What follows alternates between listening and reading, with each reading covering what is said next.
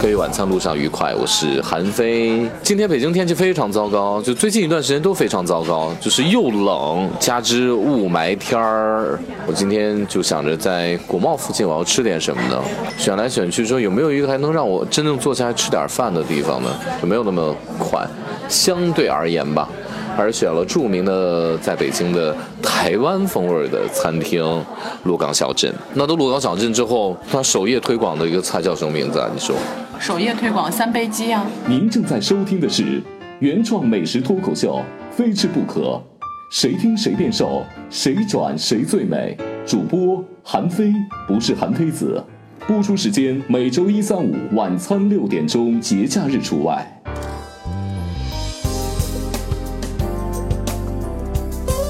请问三杯鸡是哪个菜？懵了，懵了。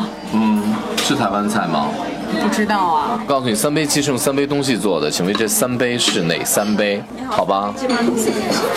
我们正在讨论说三杯鸡是哪三杯？米酒、酱油、麻油。啊，你已经你已经把这个信息透露出来，不行，我后期把这眯了，因为这个经理过来，经经理过来直接把这个眯眯掉了。今天要给大家讲讲，就这个三杯鸡啊，它到底是哪里的菜？这第一点，是否是台湾的？第二点，三杯鸡到底那三杯是哪三杯？来吧，开始吃吧。我们先尝一尝这个，因为我们来鹿港小镇，因为这个也不存在广告，反正在北京三杯鸡做的比较好的这个鹿港算是了。然后我们先尝一尝这个，我觉得它这个最后的这个收汁儿，这焦糖特别好，而且它特别棒的是它选的这个肉特别好，肉非常嫩。就你要你要吃到它外头那焦糖的味道，然后焦皮的脆，里面的肉还得保持嫩，同时有那干姜和蒜子香味儿，然后不腥啊，不太油，有九层塔的香味儿，这很重要。这上面这个绿的是九层塔，你知道吗？九层塔是比较南方的香料了。形容一下味道。第第一种，第一个口感是糖烧糖焦了的味道，焦糖味儿。嗯，第二个是有点稍稍微有点酸，可能可能酸不太有，吧正酸的话最多是米酒，甜米酒里面的味道。三杯鸡给大家明确一下，三杯鸡的发源地并非台湾，它是江西菜，嗯，具体说是江西的赣菜当中的客家菜。对，因为嗯，那个闽赣粤三边地区嘛，有很多客家人。那这个呢，就是那个江西当地嗯比较地道的这个客家菜了。呃，最早的三杯鸡呢，其实据说有传说，就是那时候战乱嘛，就家里面很穷，然后呢饿了，然后相依为命的姐弟俩饿了，然后呢就发现哇，这个家里面能有的就就就是一只鸡，然后把这鸡给它呃宰了，宰之后呢。就用家里当地的这个甜米酒，然后呢，说一杯猪油，然后一杯酱油，就把这三个鸡这么咕嘟咕嘟炖了，炖了一一个时辰之后，就是当时讲是一个时辰，一个时辰两个小时之后，它收了汁儿，飘出了独特的香味儿，然后呢，这个做法在当地就流传开来了。这故事的可信度呢，传说嘛，可能并不见得很高，但是可以确凿是这个本身三杯鸡这个菜的发源是在江西。后来它传到台湾了，在台湾呢，我觉得有一个好处就是它变精细化了。它变精细化的一个最大体现就是，嗯，没有没有猪油了，因为猪油真的不太健康。台湾尽管也会，比如说，呃，度小月的人们度小月的时候要吃那个肉燥面啊、肉燥饭，上面有大量的猪油，因为应和当时在码头啊工作的人们，因为这个它不是肉，但是它有油热量高，可以维持人工作啊，就是感觉就啊体力有了。但是到了台湾之后呢，变经济化有一个很明确的一点，就是把猪油换成了普通的麻油，对，或者说有的地方也用食用油也 OK 啊。但麻油呢有麻油的清香，对，就是你可以理解为香油了，有它的清香，就是一杯麻油，一杯一定是甜米酒。台湾餐厅会用台湾的甜米酒，它甜度其实更高一点点啊。呃，还有呢，就就那种甜米酒是介于。呃，我们那种透明的、已经发酵之后的那种很烈的米酒，跟醪糟之间的一种有醪糟的酸甜，但是呢，同时它又有一点点这个呃酿造成了之后的米酒的那种酒的冲味儿。所以呢，在台湾它进行了一个升级换代，然后对，还加了九层塔。九层塔，我觉得它是一个很好的香料，但是我通常认为，这九层塔，它在很多食材当中，尤其是它预热之后，它的味道太浓了，会抢到食材味。但是在三杯鸡当中，因为它是一个重口味的菜啊，它重糖嘛，对吧？糖也是重的，然后本身这个酱油也是重的，然后呃麻油也是重的。要是以前猪油的话更重，要是有这个九层塔的话，一定程度上可以让吃起来没有那么腻。嗯，我觉得是这样的。九层塔可以吃吗？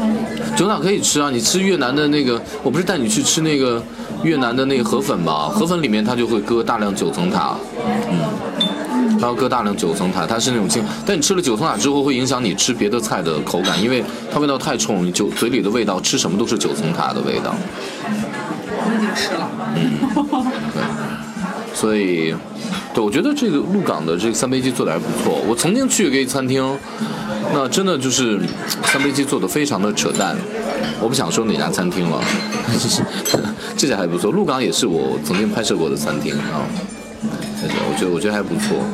他们还有另外一个菜叫菠萝油条虾，非常直白的名字，就是菠萝油条虾对，就是菠萝油条和虾，然后菠萝放旁边，把油条芯儿里面填上虾，然后那个虾泥，然后填进去之后，然后我觉得那个菜热量才高，本本身油条是炸的是第一点，我觉得我不吃油炸的东西，平时啊，除了我录节目以外，我不吃油炸的，我觉得不健康。另外一点就是，它那个酱炒的那种沙拉酱什么的，就是会，它是一个热菜变凉的凉菜，所以呢就会让你觉得压力很大。嗯三杯鸡给大家今天澄清了一点，首先，呃，它的发源地并非是在台湾，它其实是在江西这地点。那我想着跟客家人的漂泊有很大关系嘛，对吧？你像闽赣粤、广东、福建、江西这边三角地区，然后人们，呃，那后来有一部分人是到台湾的，然后台湾的美食的最基本的原型，那一定是从大陆过去的，从内地过去。然后这个三杯鸡在当地，我觉得名字也好玩啊。很多人不知道三杯是什么。现在的三杯鸡就是一杯麻油、一杯酱油、一杯甜米酒。那过去呢是一杯麻油、一杯酱油、一杯猪油呃、不是不是不是一不是过去的这个是一杯猪油、一杯酱油、一杯甜米酒，粗糙的形式。